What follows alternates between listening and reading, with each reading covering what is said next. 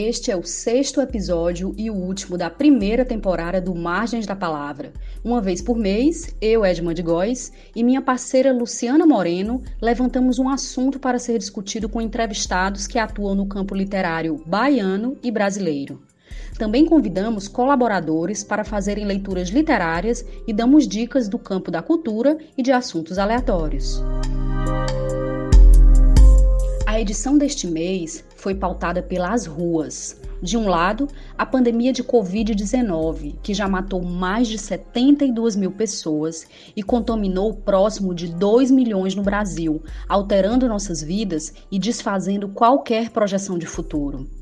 É desesperador saber que entre a gravação desse episódio e o momento em que vocês nos escutam, esses números que eu acabei de falar já foram ultrapassados de outro, as manifestações que se levantam em todo o mundo contra o racismo, o avanço da extrema-direita e suas práticas fascistas, acendendo o sinal de alerta de que vivemos um momento de virada histórica. Em junho de 2020, diversas vozes se levantaram em defesa da dignidade humana e dos princípios democráticos. Outras ressonorizaram velhas denúncias de desigualdades sociais, lembrando que a sociedade brasileira é sustentada pela não superação do racismo. No dia 25 de maio, o ex-segurança George Floyd foi morto por um policial branco nos Estados Unidos. A imagem que mostra George dizendo que não consegue respirar percorreu o mundo e encorajou manifestações e homenagens. Em Salvador, o Bloco Ileaê também realizou uma homenagem, com a participação do Fórum de Entidades Negras da Bahia e do Movimento Negro Unificado na Senzala do Barro Preto, no bairro do Curuzu. Poucos dias antes, o jovem negro João Pedro, de 14 anos, foi morto em uma operação policial no Rio de Janeiro. Ele é, infelizmente, mais um número nos dados oficiais ou mais um número que poderá desaparecer num futuro próximo. Apesar de nos consternarmos com a morte de George Floyd, é necessário dizer que os números do Brasil superam o dos Estados Unidos nesse tipo de crime, desde a escravização até a atualidade. E apesar das militâncias negras e das organizações contrárias a essas mortes realizarem diversas ações de denúncia, mobilização social e auxílio às famílias atingidas, instituições governamentais ou privadas e setores da mídia não dão visibilidade ou criminalizam tais ações o que contribui com uma falácia repetida historicamente no Brasil, de que o racismo aqui ou é mais ameno do que nos Estados Unidos, ou que os negros brasileiros se acostumaram com a violência racial e se adaptaram às condições impostas pela escravização. É importante lembrar que, para asseverar a realidade do racismo no nosso país, no relatório de 2019 sobre violação dos direitos humanos, os dados referentes à violência policial foram retirados do documento do Ministério do Governo Federal responsável por essa questão. Como entender a diferença de reações por parte de algumas instituições quando morre um afro-americano e quando no Brasil mais de 70 jovens negros são mortos por dia? Esse número alarmante consta no Atlas da Violência de 2019, realizado pelo IPEA e pelo Fórum Brasileiro de Segurança Pública. Acrescenta-se a esse número o fato de que são jovens do sexo masculino, pobres, nordestinos e nortistas. Para esta edição, resolvemos ter dois convidados. No primeiro bloco, vamos falar sobre as manifestações antirracistas no Brasil e nos Estados Unidos. E no segundo, sobre as manifestações em defesa da democracia e a luta antifascista. Nossos convidados também falaram sobre o papel da literatura em meio a tudo isso. É o que nós vamos ouvir agora.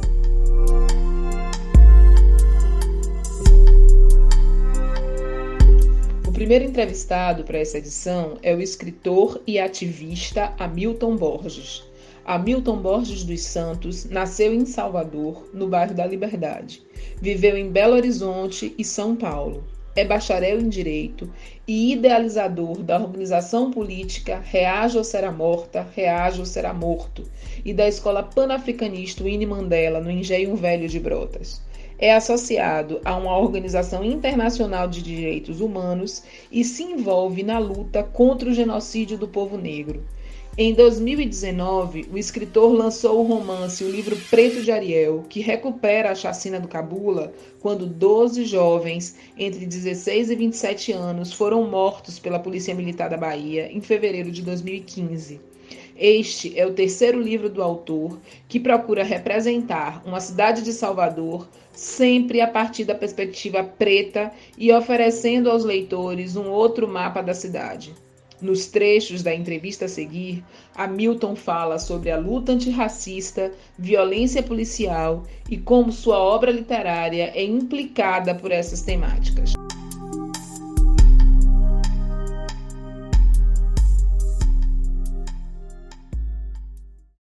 Como é que você tem percebido a ressonância dos protestos nos Estados Unidos desde o homicídio do George Floyd e também aqui no Brasil, é, onde os índices de violência policial e racismo antinegro são alarmantes, mas a comoção, infelizmente, parece restrita a parcelas da população que estão de, diretamente afetadas com a questão racial. Queria agradecer a vocês é, por me chamar. Infelizmente, me chamar para falar sobre, mais uma vez, sobre violência, sobre essas coisas. Eu queria estar no mundo perfeito em que pudesse falar de literatura, certo? E não ficar assim.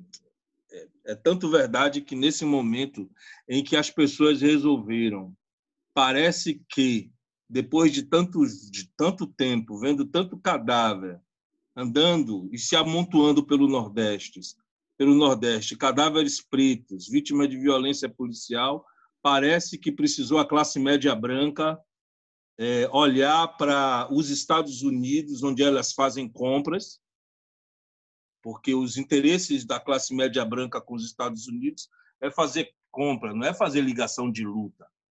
Parece que agora é, é até ofensivo né, discutir é, morte, discutir violência policial nesse momento, como se a gente nunca tivesse tratado disso. Então, é assim que eu vejo as repercussões e a onda é, depois da morte de George é, Floyd. É assim que eu vejo. É assim que qualquer pessoa que faz luta racial no Brasil, seriamente, é, deveria ver também. É, é apenas uma. É, é apenas um, uma, uma coisa engatilhada pela mais uma vez pelo mercado, pela falta de fazer do mercado, pela falta do que fazer do capitalismo. Quando não estão matando a gente, estão ludibriando a gente. O que está acontecendo não é absolutamente nada, não vai transformar nada e não vai mudar nada. O livro Preto de Ariel ele vem no outro contexto. Ele vem de um contexto do acúmulo de um tipo de luta, que foi a luta contra o genocídio do povo negro, em que nós estávamos, é, nós estivemos ocupados é, dentro dos IMLs, dentro da casa de pessoas que perderam filhos, dentro das celas de cadeia, dentro das prisões, investigando e relatando as coisas que aconteciam que as pessoas fingiam que não estavam vendo. Esse que é o contexto do livro Preto de Ariel. E o livro Preto de Ariel ele ele ele pretende mais. Ele pretende ser uma espécie de ensaio de uma revolução necessária. E a revolução necessária não vai ser quebrando o banco, não vai ser é, como é que chama, fazendo manifestação de hashtag, não vai ser colocando. A revolução ela vai ser, ela, ela será e ela está acontecendo de uma forma lenta, gradual e organizada. Hamilton, você pode falar um pouco para a gente como você entende a relação entre a luta antifascista com o antirracismo? Se você for fazer uma conta na ponta de lápis de quem é que morre com a brutalidade policial e genocídio, quem morre são as pessoas pretas e atintas. Se você for fazer uma análise, porque a gente detesta número, isso é coisa de pesquisador. O pesquisador pega o número, esquece a alma, os sonhos, a vida das pessoas. O pesquisador não quer saber se as pessoas tiveram sonhos. Antes da reaja, antes da gente falar sobre o genocídio do povo negro, as pessoas, inclusive pessoas negras de ONGs e de universidades, elas faziam vários, várias pesquisas, publicavam relatórios e não tinha a vida das pessoas. Nós pegamos as fotos e a vida das pessoas, a história das pessoas e colocamos em relevo. Agora, se você quiser pegar pelos dados do IBGE, é um grande problema os dados do IBGE. Os dados do IBGE estão tá falando dessa categoria que você colocou aí, que é a categoria negro. Essa categoria ela não tem nenhum sentido para a gente. É uma categoria que nos humilha, é uma categoria que diz que negro significa as pessoas que não têm alma, que têm ausência de alma. Nós somos pretos. Então, do ponto de vista de preto, nós somos só 8% da população. Nós somos me me menos do que as pessoas que estão nos Estados Unidos. Ponto de vista de preto, nós somos menos.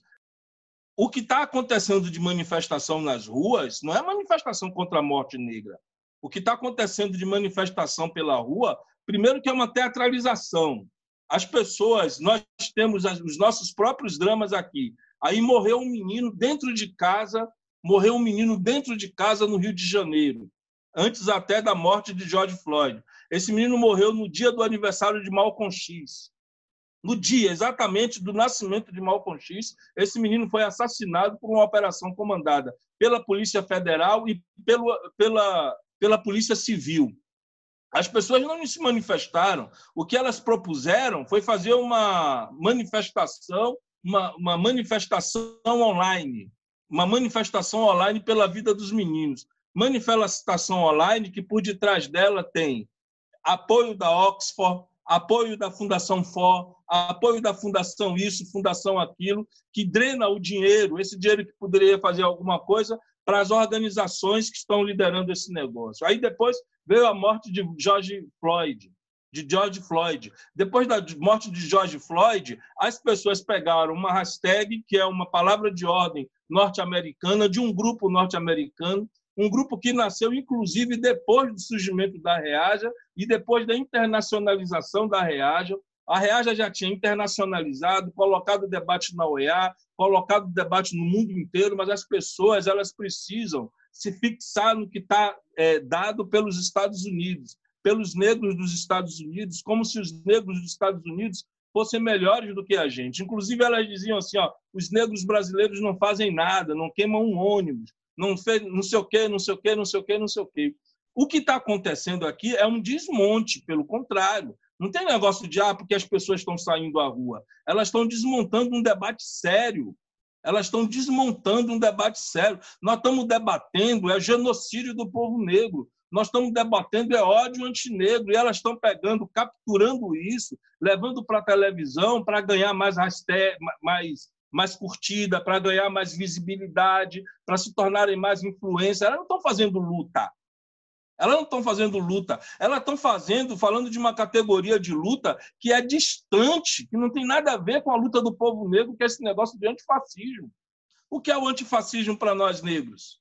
O que é o antifascismo diante de mais de 350 anos de, de, de, mais de 350 anos de escravidão e mais, é, de, é, e, mais de 100 anos de, de, de, de exclusão do povo negro. Esse debate de antifascismo não nos pertence. Esse debate de antifascismo não nos pertence. Veja a, capta, a, a, capturação, quer dizer, veja como se capturam a nossa alma e a nossa rebeldia e a nossa luta. A primeira pergunta é saber o que é o antirracismo. Para saber se essas duas pautas se juntam, é primeiro saber o que é o antirracismo. O antirracismo é uma pauta que nasceu nos anos 80 na França, com o disque racismo, que era uma operação de pessoas francesas que queriam lutar contra o racismo, sobretudo a partir da pauta dos imigrantes, para defender é, a defender a liberdade dos imigrantes, defender não sei o que lá dos imigrantes.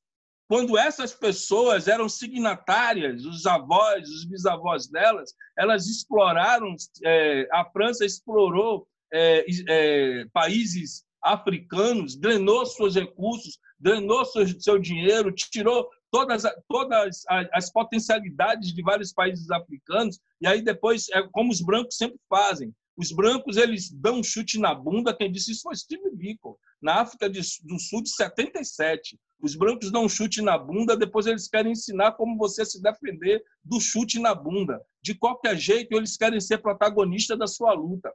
Então, o, a ideia do, do antirracismo é uma armadilha que tudo isso são novidades que vem surgindo aqui nesse, nesse ano 2000, novidades que a gente já estava discutindo, a gente já estava debatendo nos anos 80, nos anos 90, a gente já estava nos anos 90 dizendo, olha, o racismo estrutura as relações, as relações raciais no Brasil. Aí alguém cria um livro, fica vendendo igual a água e todo mundo fica naquela literatura superficial de que ah, o Brasil é como é como é, é...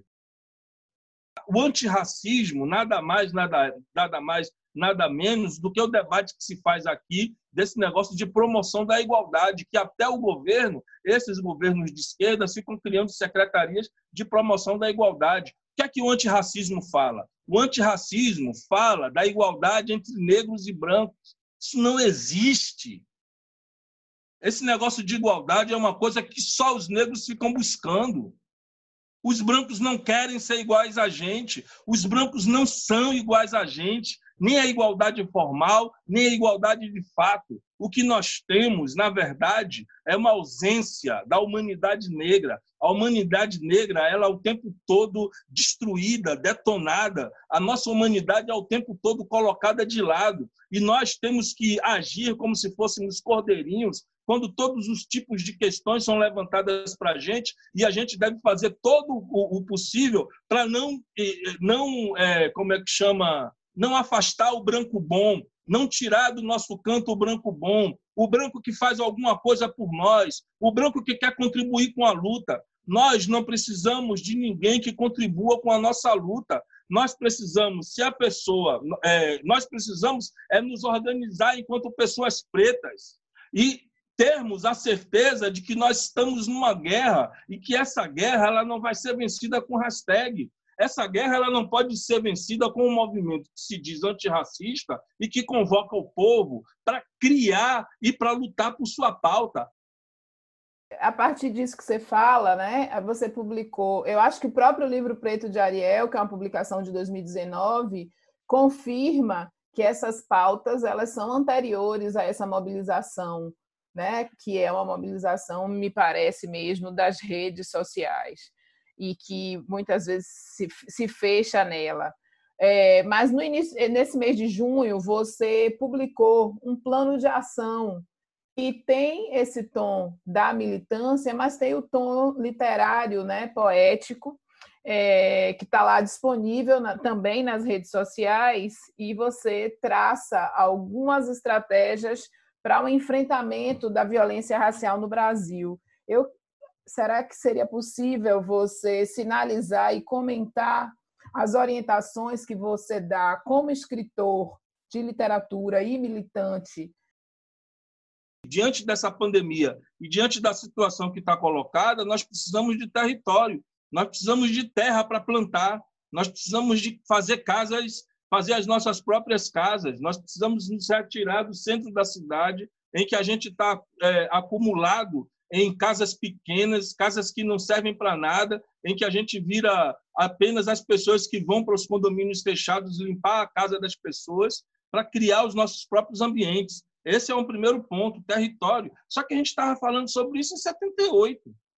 A gente estava falando sobre isso em 78. Nós estamos falando de escola, nós precisamos criar as nossas próprias escolas. A gente, não, a gente tem as condições de criar nossas próprias escolas. A gente precisa ter água, precisamos aprender a cavar poço. Nós precisamos ter horta, a gente precisa plantar nossa própria comida nós precisamos nos organizar, nós precisamos tomar as ruas. E a gente não vai tomar a rua. A gente também não pode ficar tomando a rua todo dia. Nesse momento, por exemplo, tomar a rua é um tiro no pé. Qualquer militante histórico, qualquer militante tarimbado e a classe média, porque a classe média ela aplaude quem está indo na rua, mas ela não sai de dentro de casa, porque ela tem o mercado garantido. Ela está com o mercado garantido. Está tudo garantido, o cartão de crédito, a conta está batendo. Agora, o meu povo vai sair para a rua para quê? Dizer fora Bolsonaro? Para depois levar Covid-19 para dentro de casa? Você sabe o que é uma morte de uma pessoa de Covid-19? Eu sei. A minha dor é antiga, eu não estou nem aí para quem se comove com ela. Como você entende a relação da sua produção literária com essa luta que você também é, vive cotidianamente de combate à violência policial? Esse negócio de escrever, é, do primeiro momento que eu entrei no movimento negro, né, que eu entrei no movimento negro, eu já vinha com uma, um repertório né, de, de escritos, de, de poemas, e que tinham essa, essa perspectiva de, de luta racial. Né? Eu me lembro que eu era do, dos do grupos maluqueiros, eu, Gueluá, Puta Matos, é, várias pessoas, e eu tinha um poema que era Santa Negra, que era tinha aquele poema, né, Santa Clara, eu escrevi o Santa Negra, Santa Negra negrai, anegrai nossas cabeças, Santa Negra, nos falai de nossos deuses e heróis, e outros poemas né, que desafiavam a ordem, desafiavam a polícia, isso anos 80. É, e isso foi muito bom para mim dentro do movimento, porque movimento negro organizado é um lugar que as pessoas têm tarefas. As pessoas elas trabalham e trabalham muito, né? O movimento negro organizado. Uma das minhas tarefas era organizar as pessoas em trabalhos artísticos, porque eu tive um, sou um homem que passei pelo teatro, pela dança, balé, etc. Organizar os trabalhos artísticos dentro das comunidades. E a outra coisa era escrever para as pessoas boletins, né? Então eu escrevia muito, escrevia boletins, a gente escrevia, tirava xerox, eu tinha uma, um e-mail chamado Hamilton, Hamilton Panafricanista não, Hamilton Pantera Negra, Pantera Negra. E aí, esse Pantera Negra, eu escrevia várias coisas e soltava no e-mail das pessoas. Depois, é, como é que chama? É, em São aqui voltei para Salvador, com o negócio da reaja. Eu escrevia alguns textos sobre cadeia, tirava xerox e levava de forma clandestina para cadeia. É, e essa, esses, eu me lembro que a gente dizia que eu era uma espécie de best-seller de cadeia, né? Porque os presos eles pediam às mulheres para tirar xerox, o negócio espalhava, os presos liam muito as coisas que eu escrevia. Então a escrita ela sempre teve ligada à minha militância, sempre teve ligada à minha militância. E a dificuldade de, de, de, de, de publicar sempre foi um problema, que a gente nem achava que era possível publicar. A gente só conseguiu isso com esse livro, o Livro Preto de Ariel. Quando a gente viu, e aí foi um cara do Rio de Janeiro que disse a gente, cantou a pedra da gente, onde era a gráfica, como que a gente fazia, que não era, uma, não era um bicho de sete cabeças, porque as pessoas aqui elas não diziam a gente como era. A minha relação com a literatura e a militância ela é indissociável. Indissociável. Não existe uma, uma dissociação e também não existe o gênero que eu estou escrevendo. Ó, oh, Hamilton agora não vai escrever mais sobre militância. Não, se eu tivesse agora mesmo, eu estou escrevendo é, literatura erótica, nessa compulsão pela morte, nessa onda de morte, nessa onda de desgraça que a gente está todo mundo mergulhado. Eu poderia estar escrevendo sobre morte. Eu resolvi escrever sobre gozo, sobre é, sobre é, chupadas, sobre sexo, e dentro de uma perspectiva em que eu, eu coloco, queria inclusive registrar isso aqui no podcast, para depois não aparecer os, os, os aí dizendo que eles que estão fazendo isso, mas eu quero discutir a pornografia, tirar a pornografia desse lugar que é um lugar sujo, um lugar abjeto, entendeu? Eu acho que a pornografia ela não é esse lugar da, da dos filmes eróticos né, dos filmes pornô. É uma coisa muito mais sublime e eu estou trabalhando com isso. Isso é político. Estou debatendo os corpos negros. Eu estou debatendo o racismo, estou debatendo nossa existência e o nosso gozo. Então, é indissociável. Qualquer coisa que eu escrever é indissociável, entendeu? É, mas sempre teve ligado. O livro preto de Ariel, o livro preto de Ariel, se você pegar para o livro preto de Ariel, não é o primeiro. Se você pegar, por exemplo, é, teoria geral do fracasso, a própria, o próprio título já está dizendo qual é o posicionamento político meu em relação à nossa presença no mundo. Aí depois vem o, o, o é, Salvador Cidade Túmulo, que é só morte, toda a ligação que está ali é a morte. E o livro preto de Ariel ele aparece para fechar uma espécie de trilogia, entendeu? Para fechar uma espécie de trilogia que fala na situação. Você tem que revelar a Bahia, você tem que dizer quem é a Bahia. Quem é está fazendo isso? O Mandingo está fazendo isso, está fazendo isso, é Fábio Mandingo, Davi Nunes está fazendo isso. Você revelar uma Bahia sem sotaque carioca. Porque tem muita gente que escreve sobre a Bahia, mas parece que é, que é carioca, parece que é, que é paulista. né? Quer dizer, precisa desse sotaque paulista para falar da sua própria terra. Então a gente coloca o sotaque nosso, a cor nossa, a forma nossa e registrar para as gerações futuras o que é que nós estamos vivendo. Jorge Amado não pode ser nossa testemunha. Ele não pode ser nossa testemunha. Ele está olhando, ele está olhando a gente é, de uma varanda de Senhor do Cacau, entendeu? E nós agora estamos falando sobre nós mesmos. É, ainda sobre o livro de Ari, Preto de Ariel, mas eu penso que também é, os outra, as outras publicações, né, Teoria Geral do Fracasso e Salvador Cidade de Túmulo, elas dialogam com essa pergunta que a gente vai fazer. É, elas narram bastante uma cidade de Salvador contemporânea e trazem eventos importantes, pessoas importantes, por exemplo, o livro Preto de Ariel, ele traz é, esses nomes de forma é, direta, né, sem subterfúgios. A primeira é, é como é esse esforço de pesquisa para construir essa literatura e trazer essas figuras baianas e esses eventos baianos.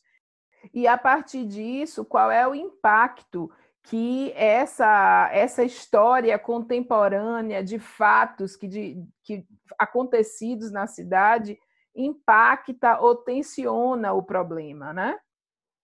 Entre os seus leitores. Eu, quando eu comecei a ler o livro Preto de Ariel, escrever, aliás, você é testemunha, né? Porque você participou disso praticamente todos os momentos eu, eu achava que quando publicasse o livro ia ser banido, ia ser perseguido, que a polícia militar, o governo ia mandar retirar, que eu ia receber processo. Por incrível que pareça, nunca recebi nada disso, nenhuma ligação, nenhuma ameaça, nada. Absolutamente nada. Não recebi. Pelo contrário. É, isso acho que já responde uma parte. Em relação a, a, ao livro e ao nome das pessoas que estão lá, eu é, foi no momento que eu li, a gente estava fazendo, não sei se você se lembra, aquela pesquisa sobre Carolina de Jesus. E aí eu li aquele negócio que ela dizia aos caras, né, os desafetos dela. O que se dizia é o seguinte: não, vou, ah, bota, pode dar problema, mas bota, vai fazer o quê? Vai colocar é, Rui cortado? Bota Rui corta mesmo. É, era isso que ela dizia, né? Vou botar o seu nome no meu livro. Isso foi uma coisa fundamental para eu colocar também esse, esses nomes para registrar a história, para a história saber do que aconteceu, né? Em relação à pesquisa, a maior parte dela é memória no livro Preto de Ariel e também no Salvador Cidade Túmulo. É a memória, porque é a memória no sentido de que eu vivi cada coisa dessa. Eu não não ouvi dizer né? Quer dizer, não é uma invenção pela invenção, é uma fabulação de uma realidade bem, bem dura, bem pesada que eu vivi cada momento. Né? Aquele momento que Dona Lúcia, no livro Preto de Ariel, entra na casa do governador e vê um monte de gente lá que eram pessoas negras da comunidade traidores e ela chama de canalha. Eu me lembro que a gente chamou de canalhas vocês são canalhas. Enquanto tem 12 pessoas mortas e as mães lá fora esperando o governador, vocês estão aqui articulando com o governador seus cargos. Vocês são canalhas. Então a gente viveu isso. Né? Nós vivemos isso. Agora, teve também um processo de pesquisa. Eu me lembro que eu fui no cemitério dos ingleses, fui no, no, eu fui no cemitério dos ingleses, eu peguei uns arquivos do cemitério dos ingleses, aquele banco é, eu, é, eu, esqueci o nome agora, o, aquele banco que era daquela família que tinha várias terras aqui. Aí depois eu fui descobrir que a bisneta do, banca, do banqueiro, que foi, é, como é que chama? Que foi senhor de escravos, ela é uma das acionistas da cadeia privatizada daqui de Salvador, que quando era ACM só tinha uma, agora tem cinco é, cadeias privatizadas. Tudo isso eu pesquisei também né? pesquisei o nome dessas pessoas, né? a origem delas, o que elas fizeram, entendeu? Pesquisei a história de Zeferina, pesquisei a história de Balogun, entendeu? São, que eram pessoas negras revoltosas. Então, teve um processo. A minha literatura é uma literatura que ela circula vários lugares da universidade, de universidades estrangeiras, Universidade do Texas, Universidade de Nova York, Universidade de, de é, é, Brown, Universidade da Califórnia, é, mas sobretudo na cadeia. O lugar que eu mais vendi foi na cadeia e teve retorno. Né? Vários presos chegaram para mim e disseram assim, Amarrasta, aquela rebelião não teve isso. Quem é esse Nicanor? Quem foi esse Nicanor? Ah, mas você precisava dizer também do cara que foi torturado e tal. Ah, mas no próximo eu escrevo, irmão. Ou melhor, até digo a eles, escreva aí para a gente publicar o livro de vocês. Mas a minha literatura é uma coisa, talvez que vocês não tenham perguntado, mas eu queria dizer, é uma literatura, aliás, é um livro, todos os meus livros, eles circulam muito, né? Boto na mala, eu não levo 20 livros na mala quando eu viajo, eu levo 150. 150 livros para São Paulo, 200 livros para Rio de Janeiro, desse para o Espírito Santo, vou para Belo Horizonte, vou para Califórnia. É desse jeito. Traduzir, já está traduzido o, o livro Preto de Ariel, já está traduzido o livro Preto de Ariel para o inglês. Só falta a próxima, a próxima revisão, né? Você tem uma revisão, depois você tem uma outra revisão. De Brasília, ouvimos nossa segunda entrevistada desta edição, a professora de literatura brasileira da Universidade de Brasília, UNB, Regina Dal Castanhe. Regina coordena o grupo de estudos em literatura brasileira contemporânea e tem trabalhos em que analisa romances sobre a ditadura brasileira, além de uma ampla pesquisa sobre o perfil do escritor brasileiro, publicada no livro Literatura Brasileira Contemporânea Um Território Contestado.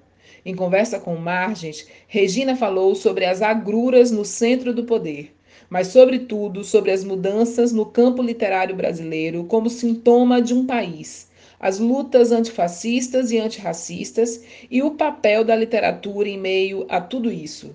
Vamos ouvir agora alguns momentos dessa conversa. Olá, Regina, bem-vinda ao Margens.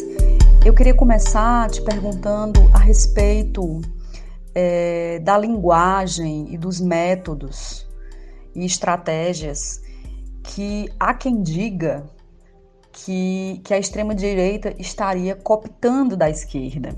Um exemplo disso seria seriam os panelaços na época do pedido de impeachment da presidenta Dilma. Então eu queria te ouvir um pouco sobre isso. Há, há de fato essa cooptação da linguagem e de algumas práticas da militância de esquerda? Então, o panelaço foi aquele primeiro desconforto que a gente teve, né? O panelaço contra Dilma, porque realmente sempre foi algo vinculado à esquerda né, da América Latina. E, inclusive, tivemos uma dificuldade muito grande para retomar a ideia do panelaço agora contra Bolsonaro.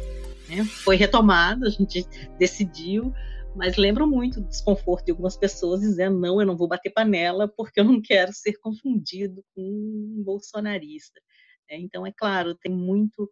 É, eles tomaram muitas das nossas estratégias, como você tá, falou, né?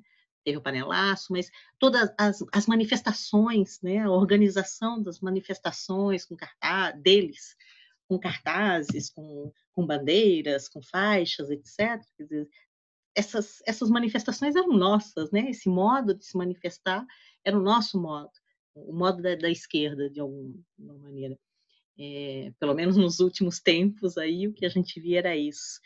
E, mas eu acho que tem algo, claro, também essa questão que é agora todos esses que estão defendendo a, a volta da ditadura, que defendem a tortura, que defendem o fim, o fechamento do STF, do Congresso, etc., estão com um discurso de que precisam ter liberdade de expressão, né? que essa, essa figura falando em ser uma prisioneira política, né? Então, assim, realmente eles fazem esse jogo ambíguo o tempo inteiro.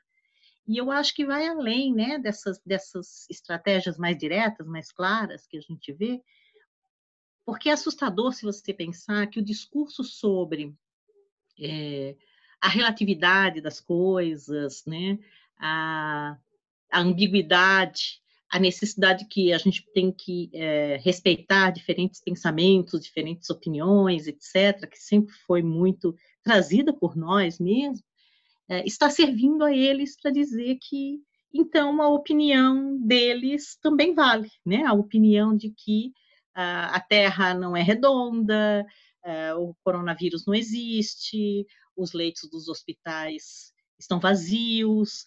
Né? Então, assim, aquilo que a gente entendia como uma necessidade de é, abrir o, o, o, olhar, entender outras vozes, né?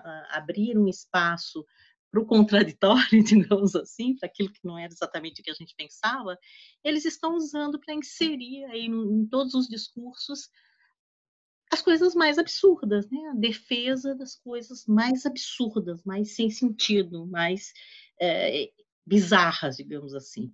O tempo inteiro eles estão fazendo isso, né? Estão usando e a gente é, me parece que está numa posição de às vezes ficar respondendo só a isso. Me parece que temos que ir para um enfrentamento talvez um pouco mais pesado. Agora, muito disso passa também pela necessidade da educação, né? Educação formal, discussão das, dessas questões a sério.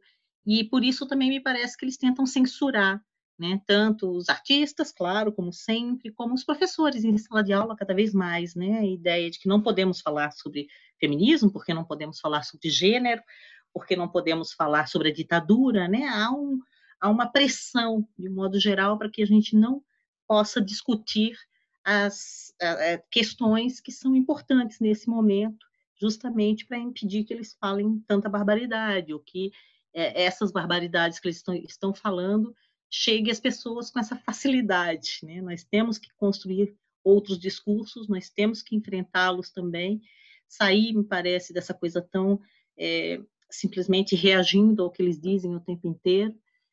Tentando, é claro que isso tudo é muito difícil, porque como é que a gente fica pensando aqui em estratégias né, para divulgar conhecimento, falar da, da importância do conhecimento, da ciência, etc., quando a gente tem que cercar a universidade para impedir que eles entrem, né? Quando a gente tem que cercar o STF, brigar para que.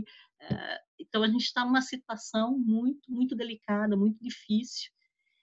E eles sabem disso, eles trabalham nesse sentido, né? Eles impedem que a gente vá um pouco adiante, porque sempre temos que estar defendendo alguma coisa que eles estão atacando, né?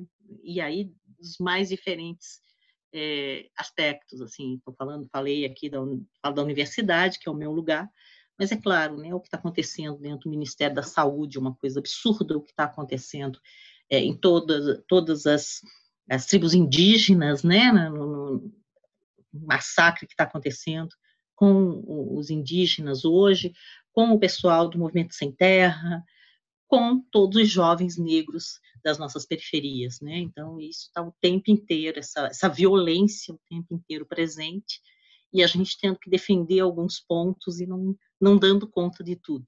A estratégia deles é atacar por todos os lados, é claro. Aqui na Bahia, nós temos um poeta chamado Landé Onoalé, que já foi entrevistado em outro episódio do, do Margens da Palavra, e ele diz: abre aspas, no Brasil, a ditadura nunca se extinguiu para a gente de pele escura, a antilei, o falso indício, o sumiço e a tortura. E Sérgio Vaz complementa né, que a ditadura nas, nunca acabou nas periferias brasileiras, porque é, tortura, violência policial, saco na cabeça, nunca deixaram de acontecer nas periferias. Né? É, então, é, você, Regina, entende que a luta antifascista é diferente ou ela complementa essa luta antirracista é, e que tem a ver também com a questão desse espaço periférico? Durante o mestrado, lá nos anos 90, começo dos anos 90, sobre essa literatura que pensava a ditadura, né? romance sobre a ditadura. É, naquela época, na verdade, eu fiz todo um levantamento, li muita coisa sobre, sobre o período, sobre essa reflexão que os autores fizeram sobre o período até recente, né, 85, a gente foi até 85 a ditadura, e eu terminava o meu trabalho dizendo que estranhava a ausência né, de romances que trouxessem trabalhadores, pobres, negros, indígenas, etc. Realmente havia muito pouco. É, eram personagens absolutamente coadjuvantes nesses romances, né? Quando aparecia um ou outro, um, um pintor de parede, um indígena, um, um negro, etc. Eram, claro, obras produzidas por autores brancos, da, jornalistas, etc., das grandes cidades. O que eu vejo agora, desde, desde depois de, né, desde, especialmente depois da instalação da Comissão Nacional da Verdade, é que a gente tem um material sendo produzido hoje que dá traz né, um outro universo aí é, sobre o qual quem, pelo menos quem estudava literatura distante, né, desse, universo das periferias, é, dos indígenas, da população negra, é, traz aí agora uma outra visão, né, um outro olhar sobre a ditadura, por uma outra perspectiva, né, por essas periferias, muita literatura sobre mulheres, é claro, também, né, pela perspectiva das mulheres, mas também sobre essa perspectiva negra, indígena também, né, muitos indígenas produzindo hoje, e eu acho isso fundamental, porque é um alerta, né, justamente o que a Luciana falou, que essa ditadura, ela aconteceu, ela massacrou, a ditadura em si massacrou também muitos indígenas, né, muitos negros, camponeses, etc., trabalhadores, mas que nós não tínhamos relatos, né, escritos, literatura especialmente, né, ficção, conto, poesia escrita sobre isso. O que nos fazia, o que nos fazia mais uma vez é, pensar que a, a, ditadura atingiu apenas brancos de classe média, né, estudantes, escritores, etc, etc. E eu acho importantíssimo esse material que vem surgindo, porque nos dá esse olhar. É, fora isso, é claro que toda uma produção aí de intelectuais que vão se formando agora, né, como intelectuais, como produtores eh, literários, etc., dessa, dessas populações, né, negras, indígenas, periféricas, LGBT, etc., que estão cada vez mais refletindo sobre a situação, sobre uma situação que, é claro, não é, é de, de exclusão e opressão, que não é exclusiva de períodos formalmente ditatoriais, mas que vem da história do Brasil desde sempre, né? Ser, ser a, a, em relação a, a, essas lutas chamadas antifascistas, a discussão, né, entre se, se o antifascismo, se o termo antifascismo esconde é, situações específicas, mais uma vez, é, pode, pode ser que sim, né? Agora, é claro que quando eu penso algo que seja antifascista teria que não tem como ser antifascista sem ser antirracista, sem ser né, anti, anti é, homofóbico, etc. Então as coisas deveriam estar juntas. Agora, obviamente que é necessário dar visibilidade a outras opressões, né? A, a, luta tem que ser também antirracista, a luta tem que ser também anti-homofóbica, a luta tem que ser também feminista, né? É, e tem que estar tá, é, ciente de uma coisa que vem desaparecendo das discussões também, que é uma luta de classe. Né? A gente está é, tá muito evidente isso também. Então, me parece que a gente não precisa apagar nenhuma dessas lutas, né, dessas especificidades dentro do, do rótulo do antifascismo. Regina, as últimas falas que eu ouvi sua sobre o perfil do escritor brasileiro você dizia que, é, que quase não tinha tido alteração desse perfil, não é? Por outro lado, a gente percebe que há uma alteração no mercado editorial brasileiro, com um maior número de escritores escritoras negras, indígenas, é, editoras também especializadas nesse tipo de autoria. Então, gostaria de saber se você ainda tem essa opinião ou se você já percebe uma, uma mudança maior. Aquela minha pesquisa era um levantamento a partir das grandes editoras, das principais editoras, né? não era uma pesquisa sobre tudo que se publica, se publica no Brasil, era uma pesquisa sobre o que era publicado pelas principais editoras, né? aquelas que faziam publicidade, que chegavam a todas as grandes livrarias do país, que traduziam, né? conseguiam contratos de tradução para os autores, etc. Então, eu, mas eu acho que daquele de 2015, como você está falando, de 2015, 2014 para cá, a situação do mercado livreiro no Brasil mudou bastante. Né? Então, a gente tem que refletir de novo sobre o que está acontecendo por aqui. É, se eu fosse fazer a mesma pesquisa, né, o mesmo levantamento, de novo, com essas editoras mais importantes, embora elas já estejam mais combalidas, né, mas com as editoras mais importantes, é, eu, eu, eu, a minha hipótese é que o resultado seria o mesmo. Né? Vinha, inclusive, uh, mais recentemente, o número de autores negros, para minha surpresa, diminuía. O número de personagens negras vinha diminuindo, não aumentando. Né? O número de autoras mulheres aumentou. Agora, autores negros, não, nas grandes editoras. Mas eu acho que a gente não pode mais pensar a literatura brasileira, o campo literário brasileiro, com essa restrição, né? Ela já, esse universo já foi muito mais importante. Continua sendo, é claro, mas é, as grandes editoras estão quebradas no Brasil, as grandes livrarias estão quebradas no Brasil. Então, assim, há um movimento muito rico que eu venho acompanhando, que é justamente o surgimento de pequenas editoras, né? editoras, editores e editoras, mulheres, é, pessoas muito sérias que vêm fazer, tentando fazer é, esse trabalho de divulgação, né? de publicação e divulgação de autores nacionais. A gente vê, é claro, sempre houve, é, a gente já tinha editoras, sim, especializadas em autoria negra, né? Tem editoras aí já há mais de 40 anos trabalhando, um pessoal importante, etc. O, eu acho que o que mudou é o quanto esse material publicado por essas editoras vem sendo divulgado. Né? Eu acho que tinha uma circulação mais restrita. Né? Eles publicavam e eram lidos por poucos. E isso tem, é claro, eu acho que tem dois fatores importantes aí. As redes sociais, é claro, né? onde que as, as informações vão sendo transmitidas com mais facilidade.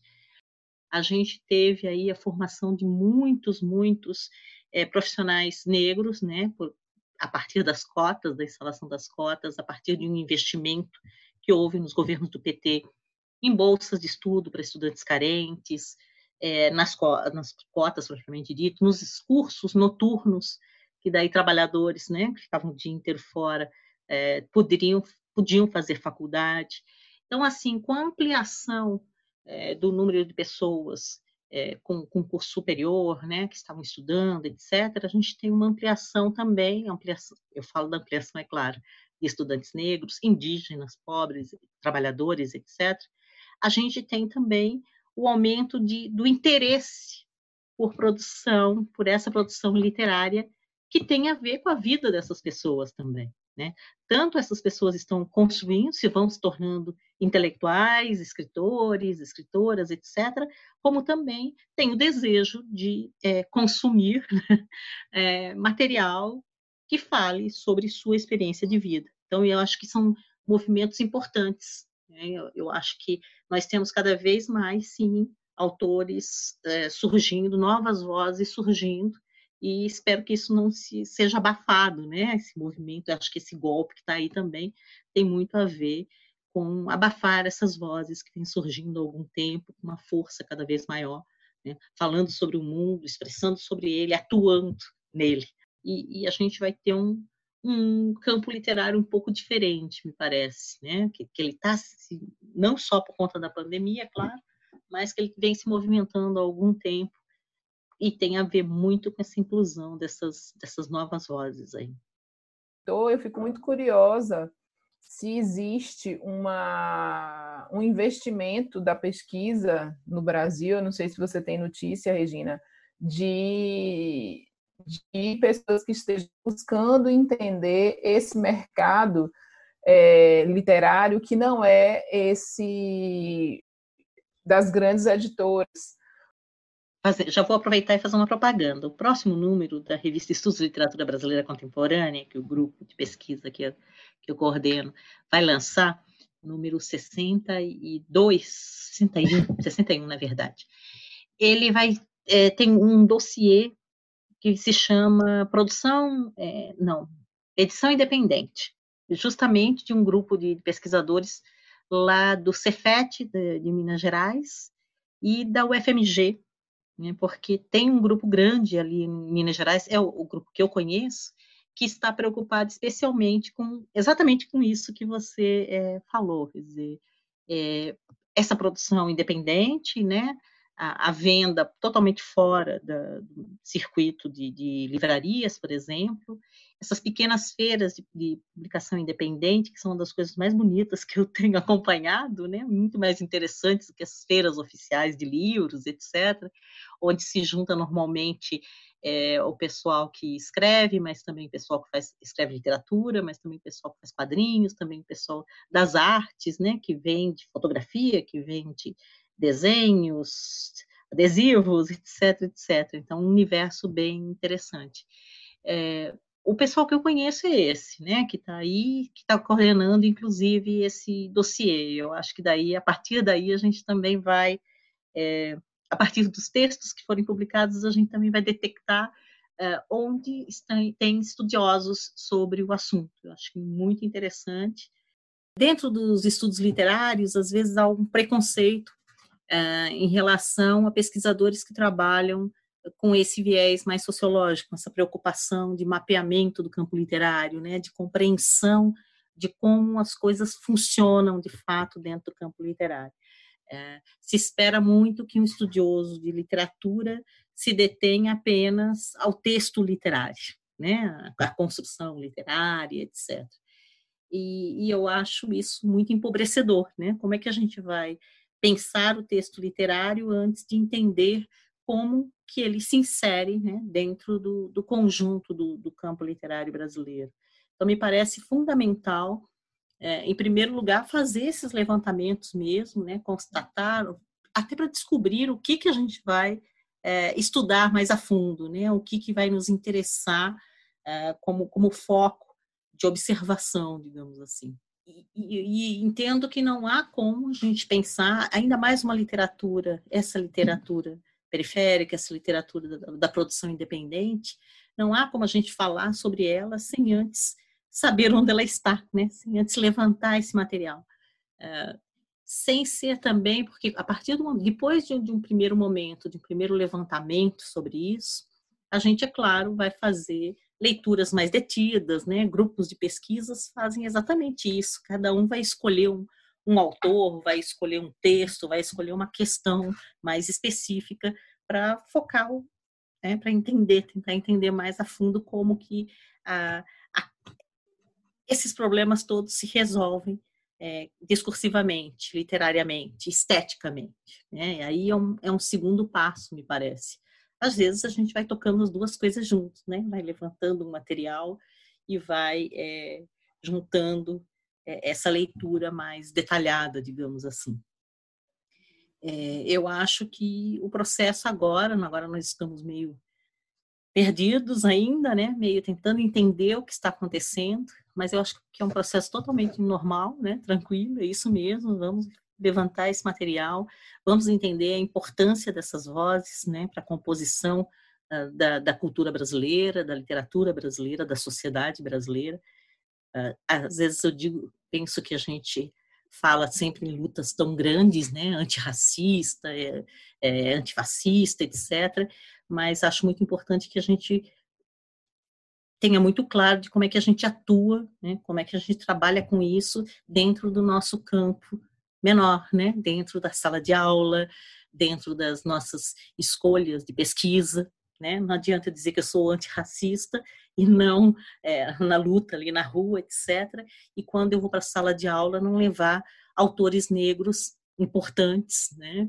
É, quando eu escrever um artigo, não trazer autores indígenas também que discutem questões que são importantes, relevantes para aquilo que eu estou trabalhando.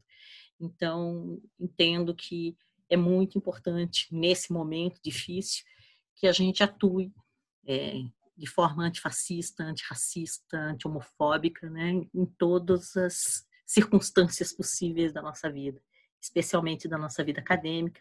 Nós temos alunos né, esperando que a gente faça isso, nós temos alunos querendo discutir isso, é, querendo é, se reconhecer dentro da literatura com a qual a gente trabalha também. Eu acho isso muito bonito, assim, acho uma importância muito grande. É, e por fim, já que a gente está dentro dessa discussão, outro dia conversando com uma professora da história, ela dizia que nós, professores de literatura, teremos uma, teremos uma importância muito grande nesse momento, de agora adiante, porque cada vez mais os professores de história, né, os professores de história estão sendo retirados de sala de aula, os professores de filosofia, os professores de sociologia, né, várias áreas de conhecimento estão sendo retiradas de sala de aula, né, não falando da faculdade, mas da, da, das crianças, das, das escolas, dos colégios. E ela alertava que somos nós, professores de literatura, que podemos levar. Então, me parece que a, a, responsabilidade de professores de literatura só vem crescendo. E nós, pesquisadores, pesquisadoras de literatura, também temos uma outra responsabilidade, que é fornecer. Né? Nós temos mais tempo para nos debruçar sobre é, os livros, sobre a história, etc. É, o quanto é importante que a gente é, forneça esse material que a gente está produzindo, pensando, para os professores. Né? Essa, essa, essa relação entre pesquisa e sala de aula é, tem uma importância ainda maior no momento. Regina, a gente já está se encaminhando para o final, e aí eu quero voltar para uma análise desses últimos anos. É, eu já havia comentado antes com você de um texto que eu li no El País, foi publicado no ano passado, em que o autor é, fazia uma reflexão sobre a produção dos autores franceses é, e a hipótese dele é de que os autores franceses teriam, já estariam falando das questões que eram pautadas pelos coletes amarelos. Né? Então, fazendo uma transposição disso para os nossos últimos sete anos, já que eu já comecei, que eu comecei a nossa conversa pautando esse esse período, né? Você acredita que a nossa literatura ela estava já sinalizando é, para esse momento que a gente está vivendo vejo uma relação tão direta, né? Estavam prevendo alguma coisa nesse sentido. Mas eu acho que as coisas andam juntas. Né? Eu acho que nós tínhamos aí uma literatura que estava de pessoas, né, de grupos que estavam reivindicando voz, vozes que estavam a, a, tentando pressionar no sentido de é, inscrever outras perspectivas sociais dentro do, da cultura brasileira, né? Eu acho que essa, isso era uma, uma forma de pressão e me parece que o golpe vem contra isso, né? Então só para entender um pouco de vamos, né? O golpe como algo vamos calar essas pessoas, não nos interessa ouvir essas vozes. Não, então sim, né? Como a denúncia era tão importante, né? Me parece que tão importante a ponto de ter uma reação a esse ponto, me parece que as coisas estão mais ou menos juntas. O que a gente, o que eu visualizo daí é o que vem um pouco depois, né? Nós temos uma literatura aí que está analisando o que está acontecendo o tempo inteiro. E aí temos dois movimentos que eu acho que são de gêneros literários diferentes. Um que é a poesia, né? A poesia é um gênero muito é, propício para se falar sobre o presente, ainda mais em tempos de redes sociais, né? Então acontece alguma coisa, imediatamente o poeta pode é, falar sobre isso, um texto curto, rápido, etc., atingindo muita gente. Eu vi muita coisa durante todo o golpe, né? É, muito, muito material interessantíssimo surgiu aí. Ah, também nós temos coletâneas que foram surgindo, né? Coletâneas de poesia, coletâneas de contos, crônicas, etc., que tentam trazer textos quentes ainda, né? Produzidos no, calor da hora. E vejo agora surgindo de 2017, 18, 19, agora também, Uh, romances, aí, é claro, o romance exige um tempo maior, né, de maturação sobre o que está acontecendo, de escrita também, então vejo romances interessantes surgindo, né? E é o, o, mais interessante é que são romances que falam sobre mulheres, que falam sobre indígenas, que falam sobre questões raciais, etc.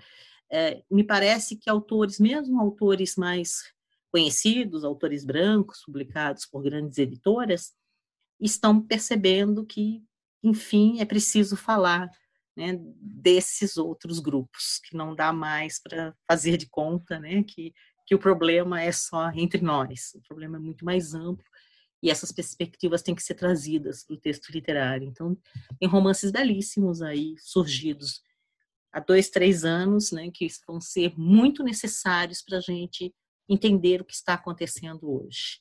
Né? Não estou dizendo que ah, são romances que vão perdurar, etc., mas daqui a dez anos a gente vai precisar voltar a eles, porque eles estão é, dizendo alguma coisa. Da mesma forma que alguns romances produzidos durante a ditadura mesmo, que tinham algumas dificuldades, né? São romances que não têm um final, que você não sabe o que vai acontecer, etc.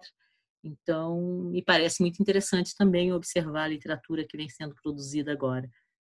Dos mais diferentes, dos mais diferentes espaços, né? Aqueles produzidos, sim, dentro das grandes editoras, aqueles produzidos e publicados nessas editoras pequenas, corajosas, que estão tentando se manter em pé por aí, e essa produção, inclusive, que está pelas redes sociais, né? Que não foi nem publicada em livro ainda, mas que está circulando e às vezes circulando fortemente. Acho que é importante a gente estar atento.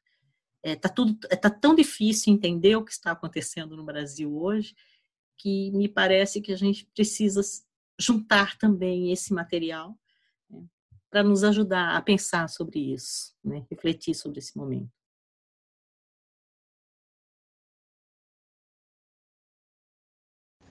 E assim encerramos o segundo bloco do Margens da Palavra. Fica com a gente.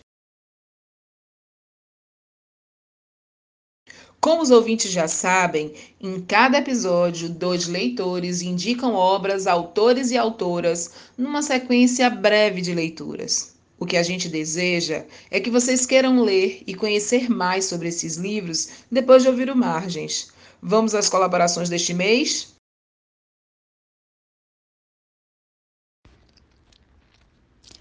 Oi, eu sou Calila das Mercês, jornalista, pesquisadora em literatura, escritora, coordeno o projeto Escritoras Negras e também participo como pesquisadora do Grupo de Estudos em Literatura Brasileira Contemporânea na UNB. Vivo aqui e o agora. O passado recordo, o presente vivo, o futuro planejo o mundo não para só porque as pessoas envelhecem. Afinal, o velho, mesmo curvado, continua em pé, dizia ela. Este trecho é de Mãe Stella de Oxóssi do livro Ayalorixá e o Pajé. Mãe Stella nasceu em 1925 e faleceu em 2018 é um dos nomes representativos da nossa cultura. Publicou vários livros, dentre eles Oxóssi, O Caçador de Alegrias, Meu Tempo é Agora, Oé, Provérbios. Mãe Estela de Oxóssi nos deixa um legado riquíssimo de conhecimentos, de força e de coragem. Olá, eu sou Wesley Correia, escritor ensaísta e professor do IFBA.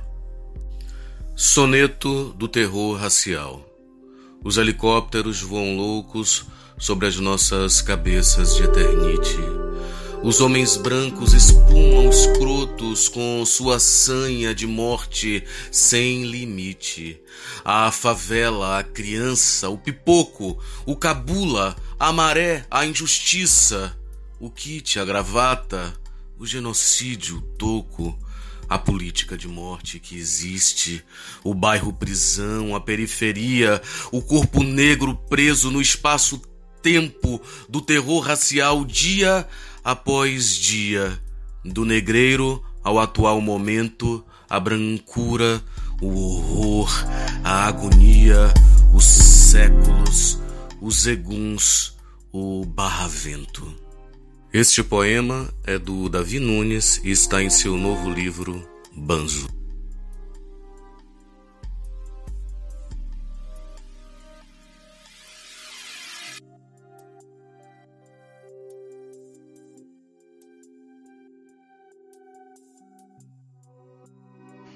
A dica desse mês é quase uma autopublicidade. Eu sou coordenadora do Grupo de Estudos Literatura e Periferias e por conta da pandemia e, a, e por conta da suspensão dos nossos encontros presenciais, nós decidimos realizar semanalmente lives com os escritores e escritoras pesquisadas é, no perfil do Instagram do grupo. Então, convido todos e todas a assistirem às quintas-feiras, às 20 horas, no perfil do GELPES no Instagram, as lives com os escritores pesquisados. Então, Luciana, a minha dica do mês ainda pega carona com isolamento social. Lembrando que a reabertura das cidades não implica dizer que os números de Covid estão diminuindo. Isso não é verdade. Então, eu vou sugerir uma peça de teatro que está disponível no YouTube e foi um dos grandes espetáculos que eu tive oportunidade de assistir aqui no Teatro Vila Velha, em Salvador. Chama-se Traga-me a Cabeça de Lima Barreto é um monólogo interpretado pelo ator Hilton Cobra, que faz um mergulho na vida e na ficção de Lima Barreto. Então, por aí, por essa, essa breve apresentação, vocês já imaginam o que esperar. E que tem relação direta com um dos grandes temas que a gente tratou no episódio de hoje, que é o racismo.